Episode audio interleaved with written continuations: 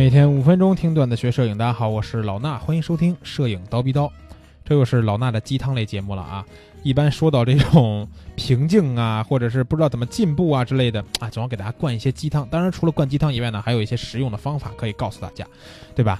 为什么要讲这个问题呢？因为不管处在什么阶段，大家都会遇到自己的瓶颈啊。遇到瓶颈以后呢，有时候克服了还好。不克服的话，真的会把相机放在那儿，放弃了摄影这条路。所以我不愿意大家放弃摄影，因为摄影是一个很有意思的事情，不管是作为职业还是作为爱好，都能帮我们的生活增光添彩。所以说，当大家遇到瓶颈的时候，你感觉啊，拍了一堆什么东西之后，就感觉没得拍了，对吧？不知道拍什么了。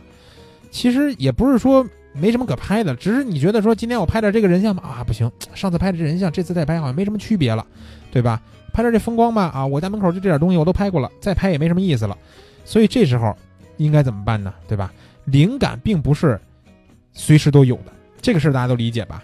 不是说我们一拿相机卡，一出门咔咔大片就出来了，没那么多灵感。所以，当我们失去灵感的时候，我们静下心来，寻求一些改变啊，让自己在平和的心态里边重新找回灵感。当我们发现自己没有东西可拍的时候，不妨试一试今天我们说到这几件事儿啊。那首先有一个方向方法，教给告诉大家的就是什么呢？就是找光。什么叫找光呀？就是像我们知道的那样啊，摄影其实永远都是关于光的，对吧？不管我们是拍什么题材，不管你是拍建筑、是拍风光、是拍人像，还是拍花花草草，其实都是在寻找最好的光影啊。有人说，老师我阴天拍，阴天拍也有光，对吧？但是柔光而已啊。光会以各种各样的形式来改变我们看到的主体的样子，不管说是正午。这种太阳硬光形成的这种强烈的阴影，还是说傍晚的时候比较柔和的这种金色的夕阳，啊，甚至是夜晚城市里边五彩的霓虹，都是有光的。没有光你拍不出照片来。但是呢，实话实说，自然光并不是完美的，对吧？或者是并不总是完美的。尤其是我们没办法去自由的控制自然光，你能控制自然光，你就是神了，对吧？往往呢需要让光来控制我们，所以这时候我们就需要去找光了。对吧？有光的地方就有阴影，好的阴影和光线一样重要。如果我们能找到一种方法，把光线和阴影同时结合起来，而且画面效果还非常好的话，那你就成功了。光呢无处不在，哪怕在我们没有东西可以拍的时候，也可以观察光，对吧？也可以观察影子，了解并且掌握它们的特性。比如说，我有一个特别有意思的这个小癖好，就是每次在厕所。不管是洗澡还是这个刷牙洗脸的时候，有一个小镜子啊，厕所一小顶光，对吧？我每次都会站在那个镜子下面去看镜子里边的我，虽然也不是那么帅气，但是呢，我总会往前走、往后走、左右转头去看这个顶光打在我脸上，什么时候我的脸型是最好看的，对吧？虽然说胖一点，但是总有一个光线能显得我的脸是比较好的。那。每次去观察这个光的时候，是不是对于我们之后如果拍这种影棚级的这种照片的时候，我们打这个光线的时候，你就知道什么光打下来，这个模特的脸上的这种形状、轮廓、光影是最好看的呢？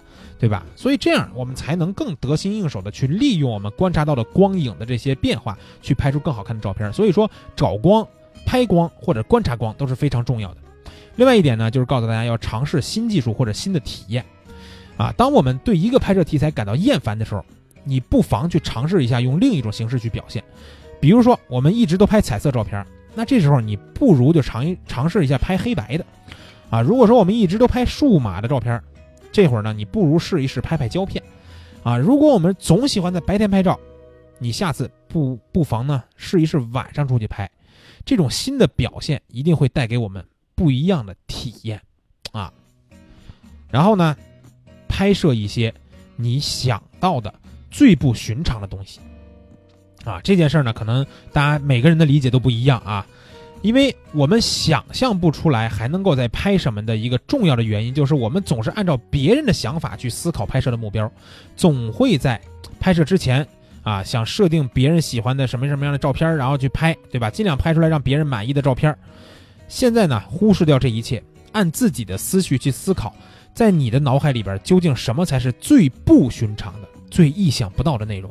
啊，你肯定会为自己开辟一条全新的创意通道。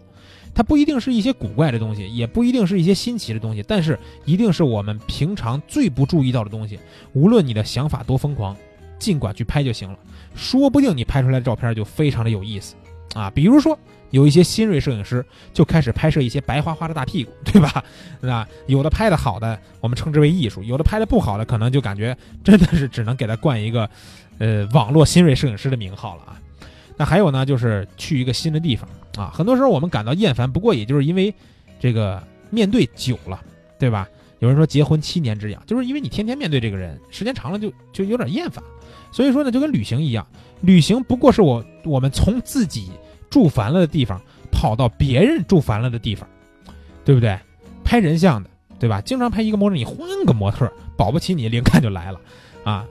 拍这种纪实风光的，我们换一个新的环境，好奇心呢，没准就会重新的占据上风，看到什么都觉得新鲜，对吧？有了想要拍照的冲动。